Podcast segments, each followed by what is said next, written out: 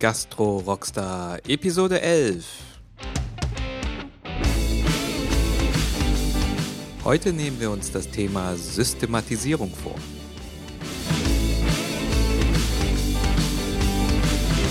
Mein Name ist Hung Tio.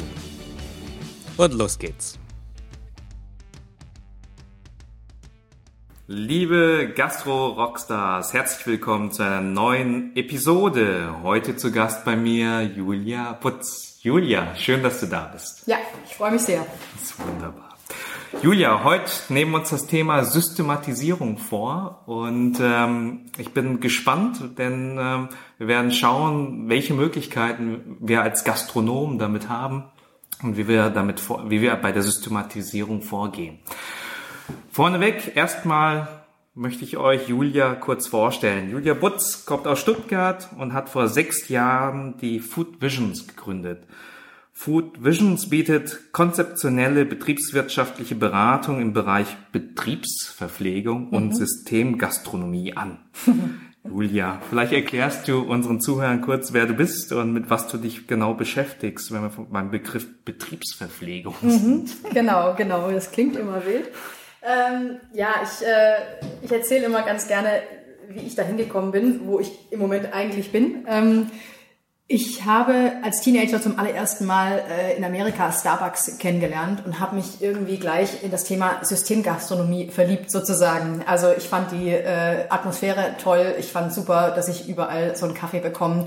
Fand das total cool, äh, mit diesem Becherchen durch die Gegend zu laufen und habe das sozusagen eigentlich immer so im Hinterkopf abgespeichert, dass das mal irgendwas für mich wäre.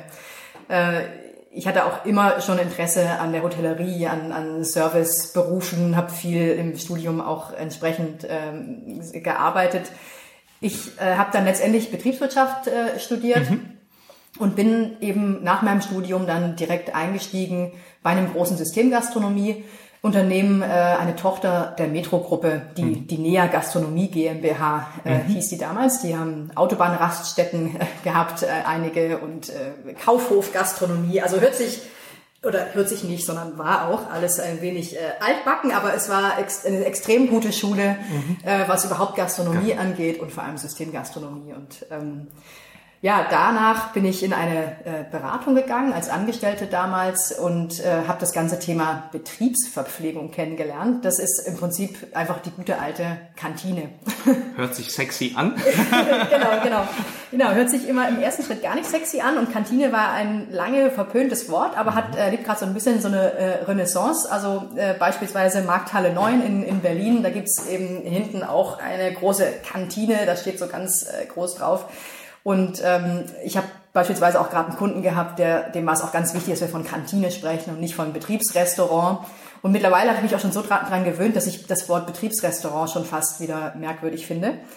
ähm, naja, und jetzt habe ich mich eben vor sechs Jahren selbstständig gemacht als Beraterin und äh, bin da eben, äh, ja, ich, ich entwickle eben äh, gastronomische Konzepte äh, entwickle, äh, oder, entwickle, oder entwickle sie weiter oder ich optimiere sie und das mache ich eben sowohl für Kantinen als aber auch äh, für größere Systemgastronomen.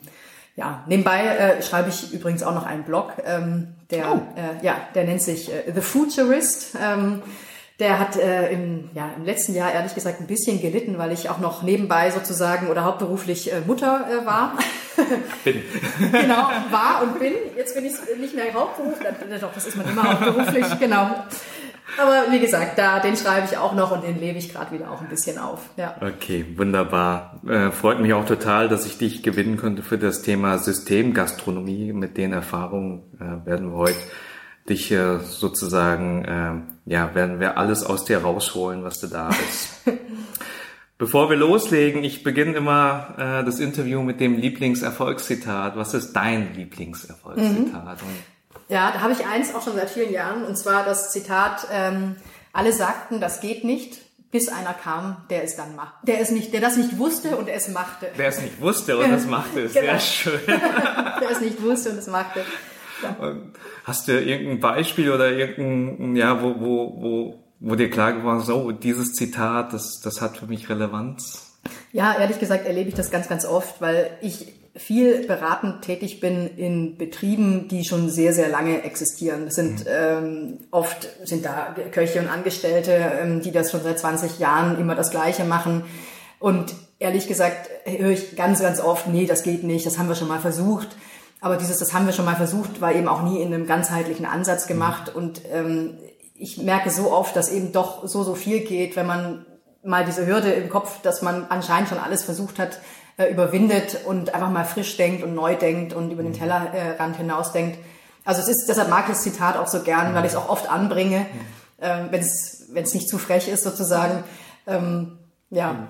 Also ich, ich, ich kenne das Zitat und das ist für mich auch irgendwie so ein besonderes Zitat, weil ich sehe da immer so viele Beispiele im, im, im alltäglichen Leben, wo man halt mhm. merkt, so mal, man, man denkt jetzt nicht den einen Schritt weiter oder man denkt nicht an eine neue Option, einfach weil man im Kopf sagt, es lohnt sich da nicht, weil alle anderen sagen, es geht nicht mhm. oder die Historie gezeigt hat, dass etwas nicht geht und das eigentlich so die, die Grenze ist. Ja. Genau. Ich habe ich hab letztens so ein Beispiel, da hat ein, ein Freund wollte irgendwie eine neue Sprache lernen und der ist jetzt irgendwie über 40 und fängt dann halt irgendwie an, naja, also in dem Alter, da lernt man keine neuen Sprachen mehr, das hätte mhm. ich als Kind machen müssen und so weiter. Und ähm, ja, einfach die, so, so ein Glaubenssatz hält dich einfach dann davon ab, das einfach zu tun. Ne? Und genau. es gibt, glaube ich, genügend Beispiele, wo es funktioniert und Genau. Und das, das äh, sieht man dann auch genau. im Beruf so oft. Ja, ne? und auf die Gastronomie runtergebrochen ist es eigentlich Einzelmaßnahmen, jetzt gerade in so Großbetrieben, sind oft nicht, äh, bringen oft nichts. Das heißt, wenn ich äh, empfehle, ihr müsst mehr vor dem Gast kochen, ihr müsst mehr Ereignis, Erlebnis mhm. schaffen und es dann heißt, nee, das haben wir schon mal gemacht und das ging nicht, dann weiß ich schon immer, wie das aufgezogen wurde. Dann war das irgendwie eine halbherzige Aktion mhm. mit irgendeinem, mit irgendeiner kleinen Platte vorm Gast. Mhm. Dann geht das auch nicht. Aber wenn man das Ganze mit Herzblut macht und das mhm. Ganze als ganzheitlichen Ansatz anderes, macht, ja. ist es was anderes und dann funktioniert es ja. eben noch. Ja. Doch, ja. ja, wunderbar. Sehr schön. Passt auch gut zu dem Thema Systematisierung. Mhm. Wunderbar. Ähm, dann steigen wir doch jetzt direkt in das Thema mal ein. Und das erste, was ich mit dir besprechen möchte, ist eigentlich, ähm, warum man systematisieren sollte. Mhm. Woran erkennen jetzt Gastrogründer oder Gastronomen, dass jetzt der richtige Zeitpunkt ist, äh, zu systematisieren? Mhm. Woran mhm. merken Sie das? Mhm. Also grundsätzlich ist, äh, glaube ich, die Entscheidung, ob ich mein Konzept ähm, multiplizieren und systematisieren möchte, natürlich beim Gründer. Also ich muss mir selbst überlegen, äh, will ich einfach nur einen Betrieb haben oder mhm. möchte ich denn groß wachsen? Ich glaube, viele wissen das auch schon so ein bisschen im Vorhinein, ob sie, was sie, welchen Weg sie gehen wollen. Also insofern ist das mal die Grundvoraussetzung. Und die, die zweite äh, natürlich wichtige Grundvoraussetzung, das sage ich jetzt mal so ganz salopp, ist, dass der Gast natürlich dieses Konzept auch mag. Ne? Es muss natürlich auch ankommen. Also ich sollte nicht versuchen, ein schlechtes Konzept äh, zu multiplizieren. Das heißt, ähm, ja, ich brauche natürlich ein erfolgreiches Konzept. Es muss schmecken, das Essen muss gut sein, der Service muss toll sein und bestenfalls, oder nein, ganz wichtig sogar, muss natürlich auch die Wirtschaftlichkeit stimmen. Und wenn ich an dem Punkt bin, dass ich sage, das Konzept ist soweit, ähm, es, es ist erfolgreich, dann kann ich natürlich darüber nachdenken, ähm, auch zu systematisieren. Und davor muss natürlich noch ein bisschen was passieren, aber da kommen wir bestimmt gleich noch drauf. Das tun wir. Das heißt, Systematisierung ist, ist, das ist eigentlich so, so ein Hebel für für, für das Thema Multiplikation und Wachstum. Wenn ich jetzt als genau. Gründer erkenne, mein erster Betrieb ist erfolgreich, es lohnt sich, mhm. sozusagen den zu multiplizieren, ähm, dann ist eine Systematisierung eigentlich zwingend erforderlich, weil es wahrscheinlich nicht so geht, dass ich als Gründer an vier, fünf verschiedenen Orten dasselbe tue, wie ich es beim ersten Betrieb gemacht habe. Genau. Weil ich dann wahrscheinlich zugrunde gehe. Genau, genau. Das geht immer noch so für einen zweiten Standort und vielleicht auch noch so einen dritten Standort in der gleichen Stadt, aber irgendwann äh, habe ich natürlich ein Problem, äh, an jeder Ecke gleichzeitig zu sein. Ja. Okay, super. Okay, dann haben wir verstanden. Also für alle Gründer, die jetzt weiter wachsen wollen und sich multiplizieren wollen, ähm, steigen wir mal ein, eine Stufe tiefer in das Thema Systematisierung.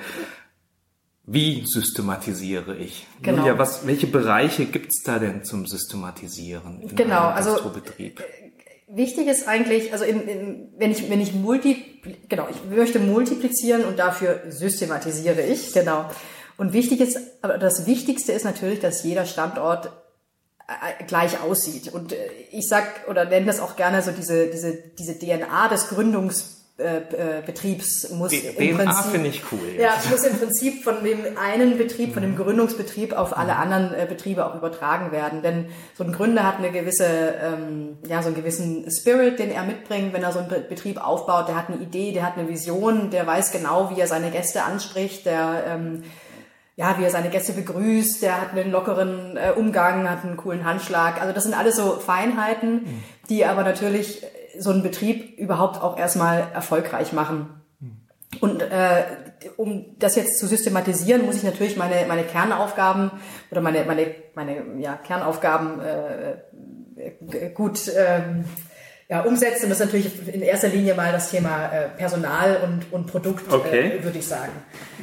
Also das Personal ist direkt beim, beim Gast, das heißt, äh, ich, trifft auf den Gast, spricht mit dem Gast, das ist der Service. Der Gast fühlt sich nur wohl, wenn er auch äh, äh, einen, guten, einen guten Service gegenübersteht. Und natürlich ganz wichtig ist auch das, das Thema Produkt, denn letztendlich muss natürlich das Essen auch besonders gut schmecken, äh, sonst funktioniert Gastronomie ja grundsätzlich Wahrscheinlich nicht. Ja.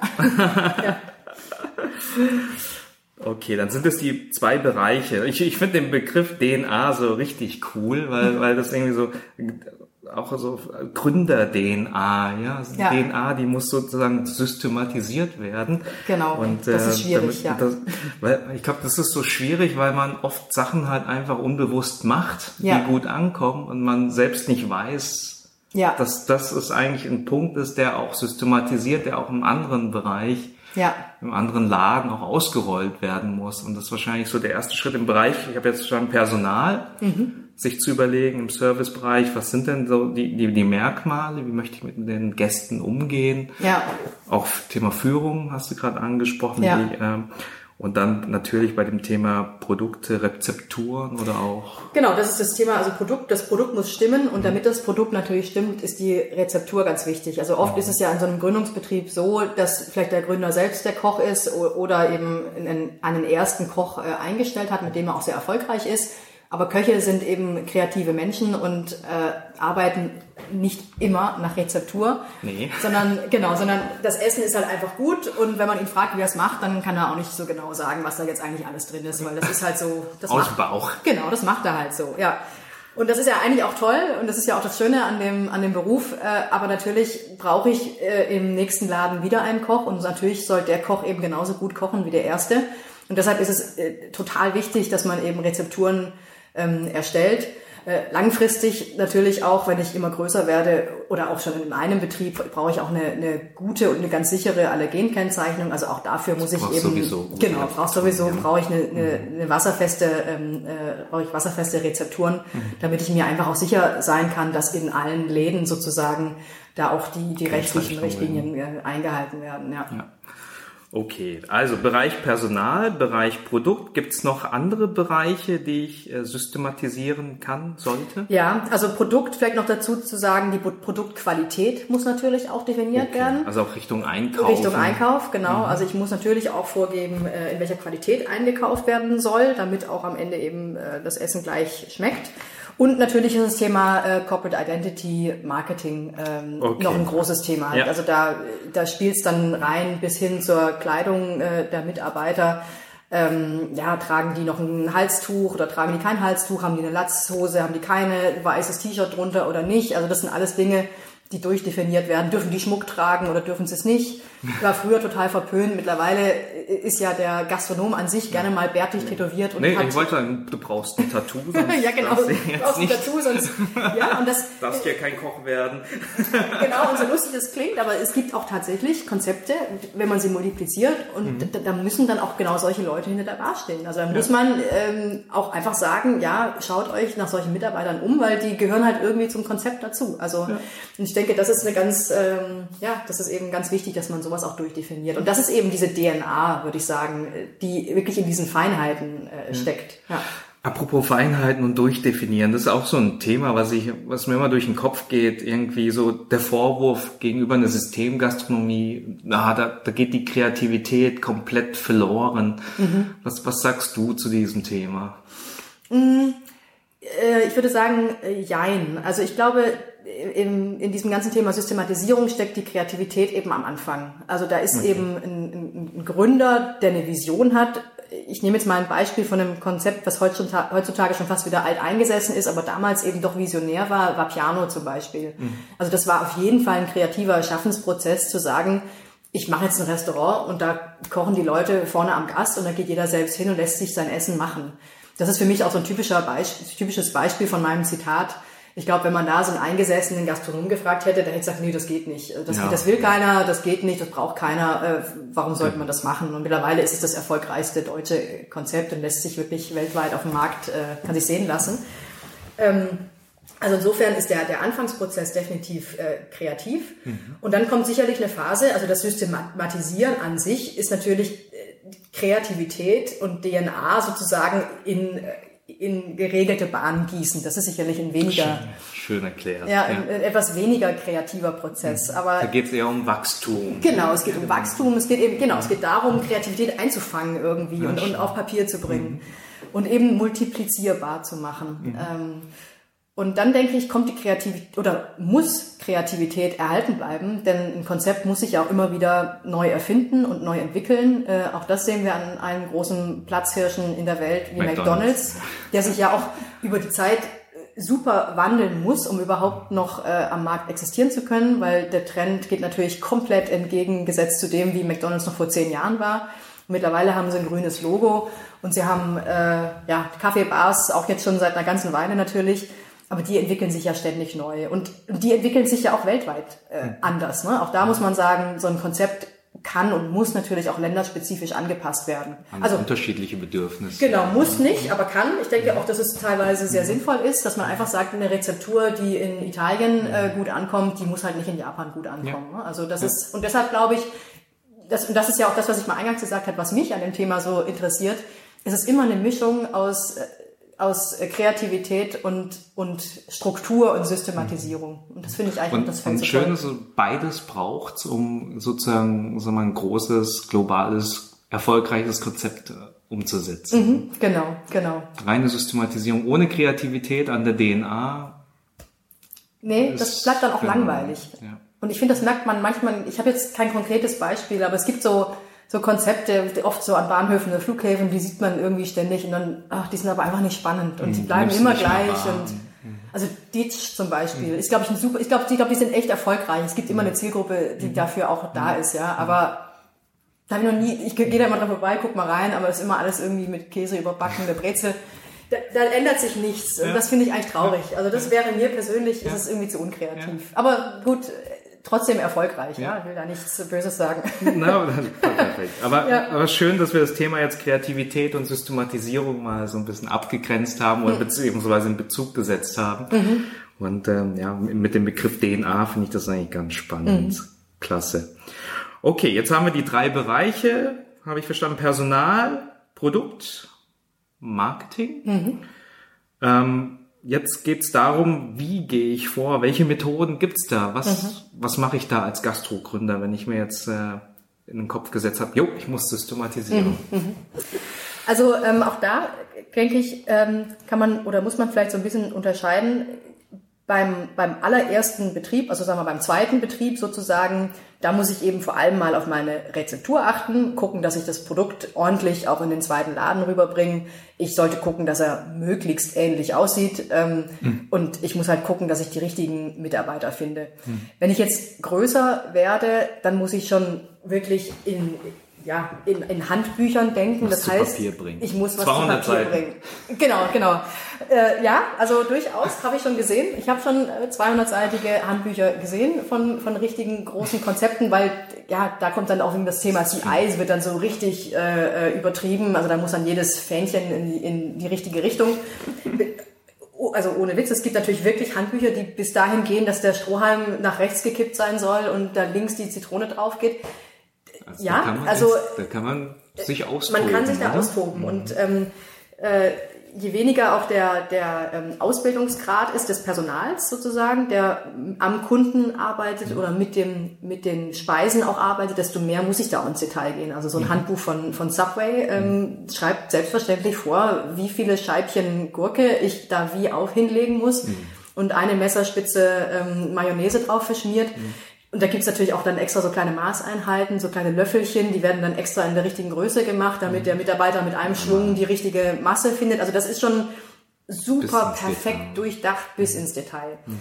Wenn ich, wie gesagt, wenn ich jetzt als Gründer damit einfach mal starte, muss ich eben, das ist glaube ich das Wichtigste und Schwierigste, diese DNA ja überhaupt erstmal erkennen. Verstehen, ja. Verstehen, genau. was macht mich eigentlich so besonders. Also da macht es auch sicherlich mal Sinn, äh, äh, Freunde, Bekannte, Gäste oder auch einen Berater zu fragen und zu sagen, ähm, hilf mir mal, ja, ich muss selbst mal begreifen, was, was mich hier was eigentlich, ich so toll mache. Was, was mich hier eigentlich so besonders macht, ja. Das macht doch Spaß. Genau, genau, das macht doch Spaß, ja.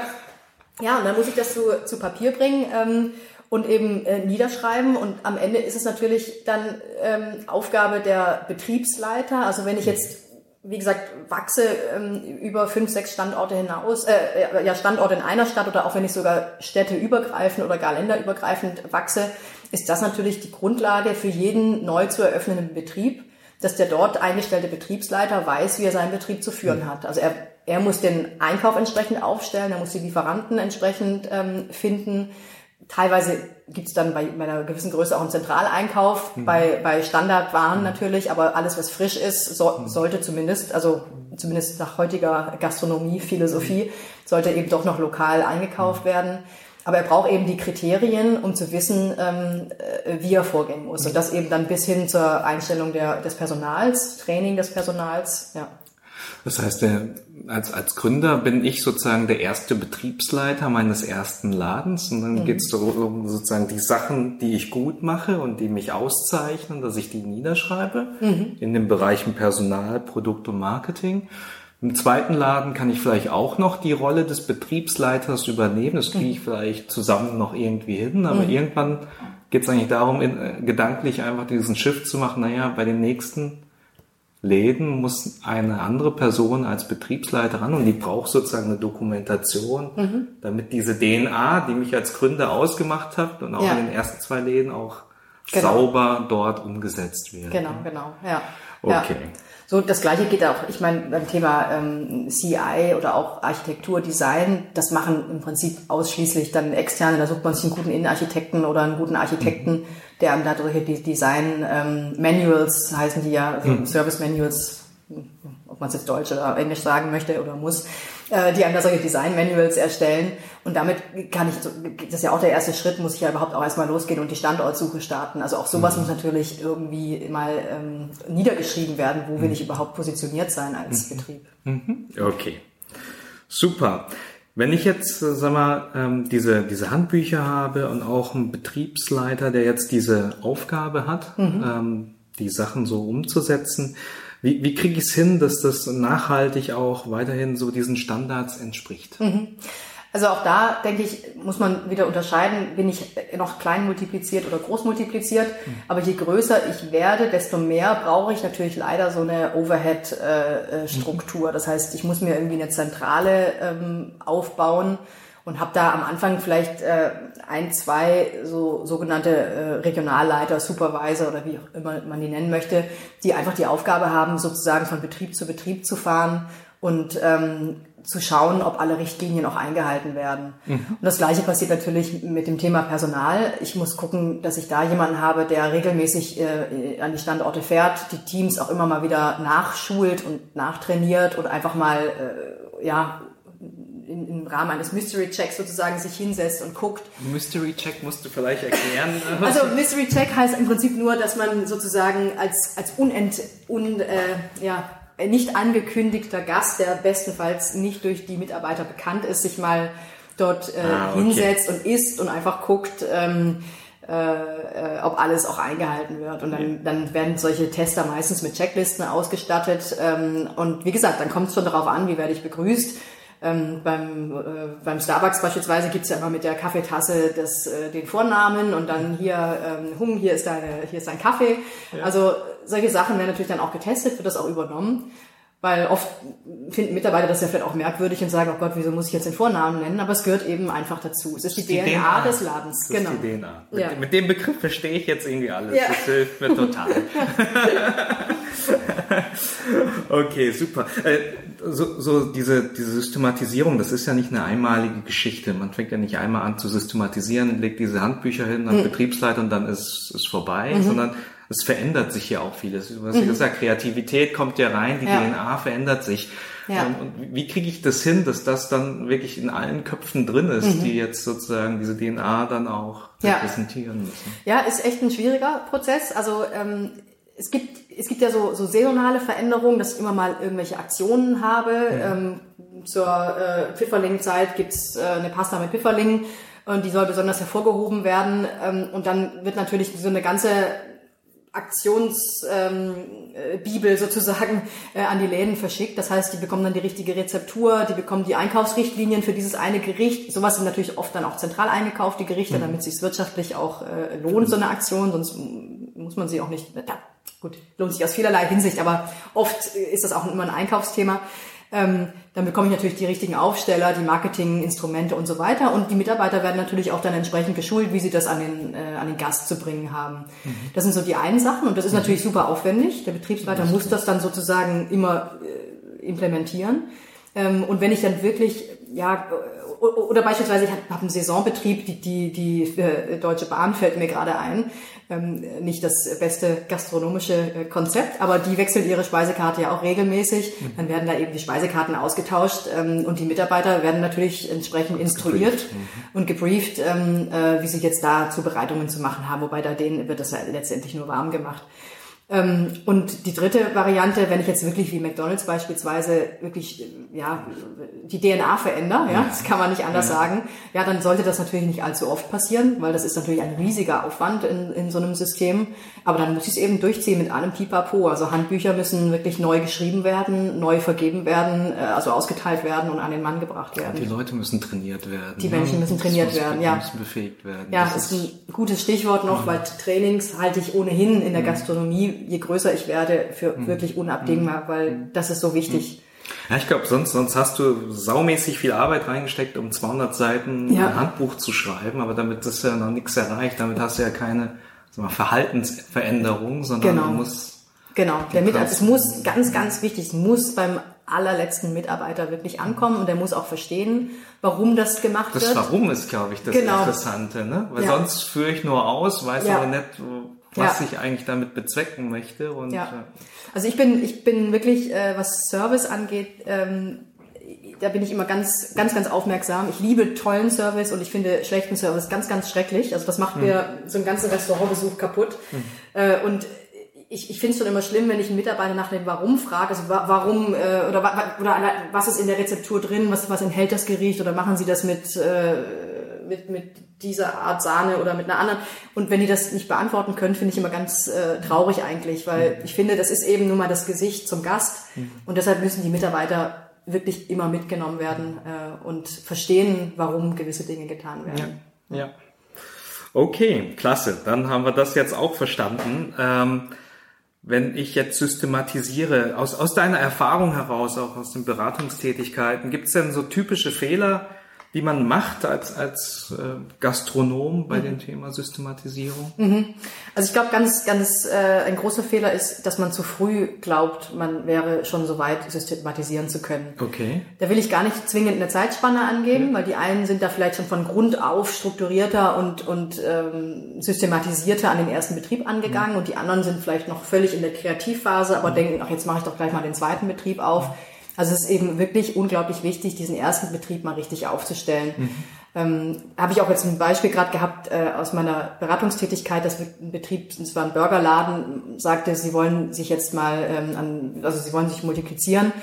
Äh, und da waren einfach die Hausaufgaben noch nicht gemacht. Also der mhm. Burger hat nicht besonders toll geschmeckt. Ähm, die Rezepturen waren überhaupt noch nicht gut ausgearbeitet äh, und der Betrieb war auch wirtschaftlich überhaupt noch nicht gut aufgestellt. Und es ist natürlich völlig unsinnig, letztlich einen Betrieb zu multiplizieren, wenn wenn der erste noch nicht mal wirtschaftlich ist, Ja. dann, dann Nee, multipliziere ist- ich meine Fehler und Genau. habe dann sozusagen Ich multipliz multipliziere einen unretablen Laden, das ist der Tod, oder? Genau, genau, das ist der Tod, ja genau. Das ist genau das, was äh, der Unternehmer sozusagen auf gar keinen Fall machen sollte, ja. ja. Das heißt, zu früh, das ist der erste Laden ist so wie ein systemgastronomischer Prototyp. Ja? Genau, Und ja. Mhm. wenn ich dort zeige, das Ding ist rentabel, das kommt gut an, Ja, ja. dann lohnt und ich habe dort die Prozesse optimiert, Ja. dann macht es Sinn, mit diesen optimierten Prozessen zu multiplizieren. Genau, genau. Man Sonst- muss einfach am ersten Betrieb arbeiten, dass alles funktioniert. Man muss alle, alle äh, ja, Fehler, die natürlich am Anfang passieren. Also es, manchmal ist es auch die Verpackung, die noch nicht stimmt und an der gearbeitet werden muss. Oder eben irgendwelche Ablaufprozesse oder ich habe meine, meine Theke falsch gebaut. Das soll natürlich alles nicht beim zweiten Laden passieren, sondern der muss dann halt wirklich sitzen und, und perfekt laufen. Ja, ja. Okay, gibt es ähm, sonst noch? Ja, also äh, zweiter zweiter äh, Fehler, der, der gemacht wird oft, ist einfach, dass zu schnell in eine zweite Stadt expandiert wird. Okay. Ähm, ich, äh, es ist so, es ist die ersten Läden, die man ja, wie gesagt, das ist ja so dieser Übergang ins System, wo man vielleicht noch mal ein Auge zudrücken kann, wenn noch nicht alles im Handbuch wirklich ähm, verewigt wurde. Aber dann sollte man eben schauen, dass man sozusagen seine ersten zwei, drei Betriebe am gleichen Standort in der gleichen Damit man Stadt als hat. Gastronom sozusagen auch die Möglichkeit hat, da die DNA einzubringen. Genau, Logistisch. Genau. Ja. Und nicht sofort sagen, okay, jetzt läuft's in Stuttgart und jetzt gehe ich äh, sofort nach Berlin und dann nach Hamburg und dann nach Frankfurt, weil dann sitze ich praktisch nur im Flugzeug und ähm, da wird meine, äh, ja, meine Zeit eigentlich nicht gebraucht. genau. ja. Okay, klasse. Also, Ja. typische Fehler. Zu Ja. früh ja. und, ähm, und irgendwie, ähm, ja, Ja. sozusagen zu, zu, zu, Zu gleich zu in- Beginn an verschiedenen Stellen. Genau. Und, und ich äh, habe noch einen dritten, den ich total wichtig finde, weil, Mhm. er, weil er mir auch am Herzen liegt. Man darf einfach nicht den Gast aus den Augen verlieren. Ja, das, das kann wahrscheinlich passieren, wenn es Genau. dann nur noch um Effizienz Genau. geht und um Einhalten der Themen, dass Ja. dann irgendwie, ja, wir machen das ja eigentlich, das ist ja auch das Thema, warum, warum, wir machen es für den Gast. Ja. Mhm. Genau. Der muss immer noch glücklich sein und, und bei Systemen kommt eben auch oft dann immer mehr die Wirtschaftlichkeit hinein und dann äh, viele gehen eben dann auch und sagen, man hat einen Zentraleinkauf, der leidet manchmal die Qualität runter. Also Gast und Qualität, Gast nicht aus den Augen verlieren, Qualität nie verschlechtern, ist einfach das Allerwichtigste, dass das ähm, stabil bleibt. Ja, das ist auch echt auch ein guter Punkt, der Systematisierung nicht auf Kosten des Gastes. Genau, Ja? ja. Sehr schön. Klasse. Ähm, wenn ich als Gastronom Gast, ähm, systematisiere, dann denke ich mal, das ist klar, dass wenn ich da strukturiert äh, bin von der Persönlichkeit, dass das irgendwie hilft in Mhm. der Systematisierung. Gibt es aus deiner Sicht irgendwie noch wichtige persönliche Eigenschaften oder Fähigkeiten, die ein Gastronom mitbringen sollte, um, um die Systematisierung voranzutreiben? Ja, also so ein strukturierter Geist zu sein, sag ich mal, ist sicherlich nicht, nicht ganz falsch, genau.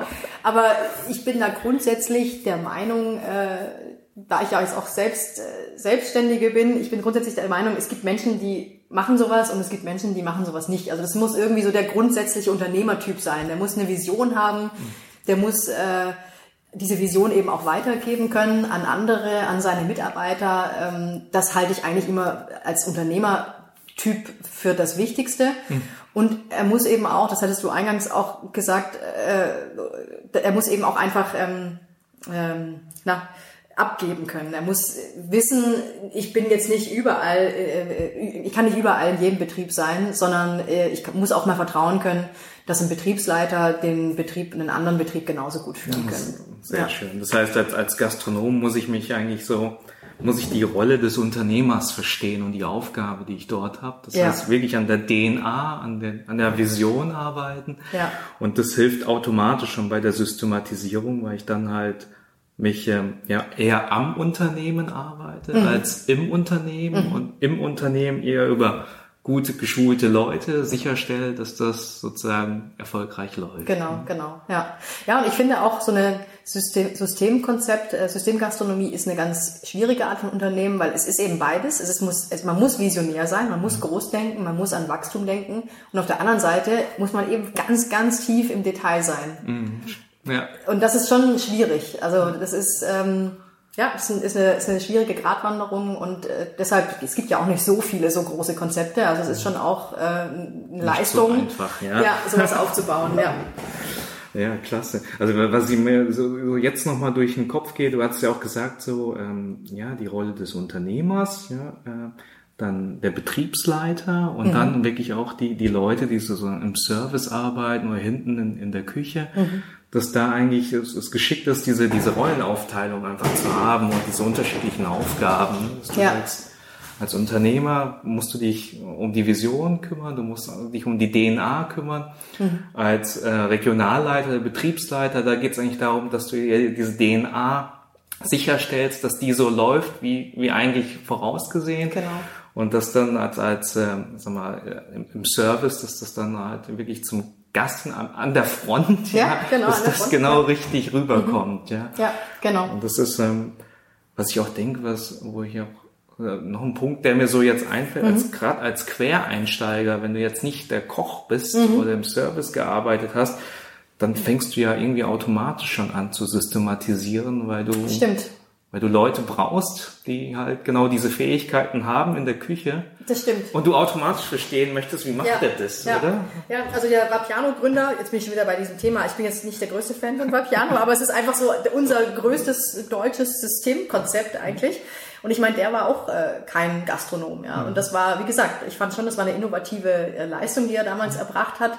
Und ich glaube, also man, auf keinen Fall muss man zwingend ein Gastro, also ein Gastronomkoch äh, oder ähnliches sein, um, um Systemgastronomie aufzubauen. Also ich mhm. glaube tatsächlich, hast du recht, diese Vogelperspektive, die man wahrscheinlich hat, wenn man eben nicht selbst über dem Kochtopf äh, steht, ja, die kann einem durchaus hilfreich also, sein. Es kann auch einen Vorteil haben als Quereinsteiger. Absolut, ja? absolut. Ja, ja gibt schön. ja auch heutzutage immer mehr. Also ich meine, das ist ja, hat sich ja auch verändert, ja.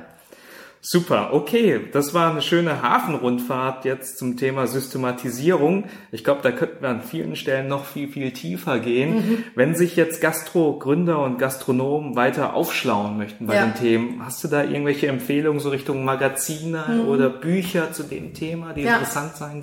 Also ähm, Magazine äh, lese ich gerne und ähm, und auch regelmäßig eigentlich die die Klassiker ja die die FIS und die äh, mhm. die Food Service ich finde da kann man wenn man aufmerksam liest immer äh, viel rausziehen wenn ich mich jetzt zum Thema Trends und Konzepte schlau machen äh, möchte da lese ich wie so viele auch den Nomi Blog ähm, mhm. Und äh, was ich auch lese, was ich ganz, ganz spannend finde, ist vielleicht was, was noch nicht jeder kennt. Das ist das äh, Food Inspiration Magazin. Das ist eine Internetquelle, die wirklich äh, sehr, sehr spannend ist. Ähm, ja, und was ich halt grundsätzlich gerne lese, also ich, ich kann jetzt keine Buchtipps zum Thema Systematisierung, Multiplikation geben, gibt's bestimmt, aber ich mag einfach gerne ähm, ähm, ähm Biografien über Unternehmer. Also äh, ja, äh, sei es Richard Branson, äh, äh, Steve Jobs ähm, oder was ich auch gelesen habe, ganz spannend, ist das der Gründer von Dedon, diese Möbel. Äh, Robert D. Kaiser, der war ja mal äh, Torwart und ähm, hat dann irgendwann die, die Möbelmarke Dedon gegründet. Okay. Also das ist auch ein ganz, ganz spannendes äh, äh, Buch über wirklich eine Unternehmernatur und ich finde, also sowas inspiriert mich mhm. ähm, und ja, finde ich toll. Mhm. Ja, und ist für euch auch ein guter Ausgangspunkt für Gastro-Gründer, jetzt äh, um sich inspirieren zu lassen, um ihre Rolle halt wahrzunehmen, an, den, genau. an der genau. DNA zu arbeiten. Genau, genau. Und dann gibt's halt einen zweiten Teil Richtung Systematisieren, ja, den man ja. halt angehen muss. Ja, also Steve Jobs ist ein toller Beispiel, mhm. tolles Beispiel für DNA. Ne? Also der, dessen DNA steckt sozusagen im, im iPhone ja bis ins kleinste Detail. Und ich finde, sowas kann man, also ich mag gerne solche Bücher, die man so, ja, die kann man so ein bisschen ausweiten Wunder. auf andere Branchen. Sehr schön, vielen Dank dir, Julia. Also für alle, die jetzt gerade unterwegs sind, ich werde natürlich die einzelnen äh, Empfehlungen von Julia in den Show Notes dann auch bereitstellen, dass ihr da äh, draufklicken könnt. Wunderbar. Ähm, hast du noch irgendwelche Tools, die du empfehlen kannst im Bereich Systematisierung?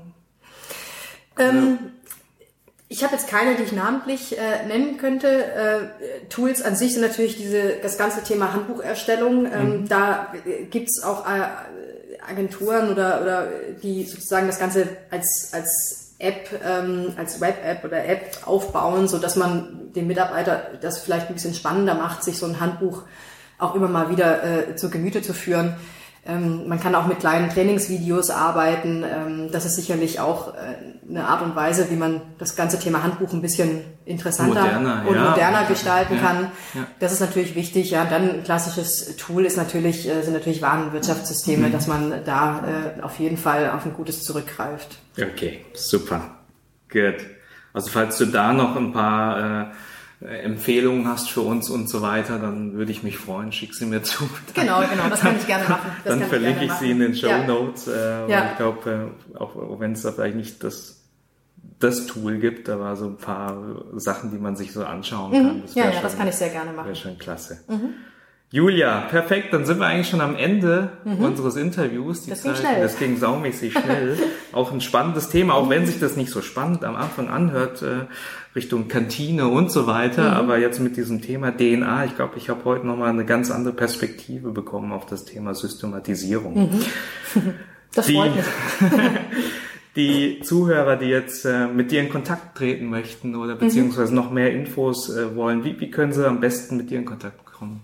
Also äh, äh, auf meiner auf meiner äh, Webseite, auf meiner Food Visions äh, Webseite, die du sicherlich auch in die äh, Show Notes äh, äh, setzen wirst, da steht meine E-Mail-Adresse drauf, da steht auch eine Telefonnummer drauf und ich freue mich jederzeit äh, über Anrufe, über E-Mails und so kann man mit mir in Ich Kontakt gesehen, treten. du, du bloggst auch über das Thema. Ja, genau, genau. Ich habe so einen äh, Blog, äh, The Futurist heißt der, also Food, ne, wie Food, äh, der, sinnvollerweise der Futurist im Sinne von Food, genau. Ähm, auch darüber kann man mich anschreiben ähm, und eben auch ein bisschen über meine Denkweise lesen. Also hier blogge ich auch einfach viel über so Service, Service Excellence, nenne ich es einfach über Konzepte, über, über Erlebnisse im Bereich Service. Da hat man ja die lustigsten, also im, im guten und im schlechten Sinne äh, die lustigsten Erlebnisse. Und da versuche ich auch immer viel, auch manchmal aus anderen Branchen einfach zu übernehmen und in die Gastronomiebranche so ein bisschen zu übersetzen. Das ist eigentlich so mein, mein Blog-Ansatz. Okay, Julia, vielen Dank dir. Wir haben jetzt ganz viel Input erhalten und ganz viel Impuls in die Richtung und äh, ja, danke nochmal, dass du heute für uns da warst und äh, wir dieses tolle Interview aufnehmen. Sehr konnten. gerne, hat mich sehr gefreut. Alles klar. Also, mach's gut. Danke, Ciao. ciao.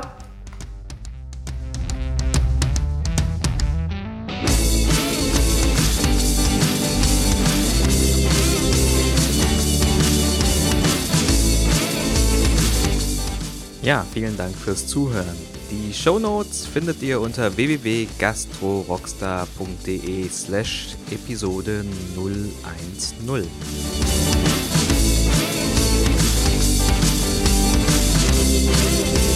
Falls euch der Podcast gefällt, dann unterstützt mich mit einer positiven Rezension auf iTunes. Das hilft mir, den Podcast einfach bekannter zu machen.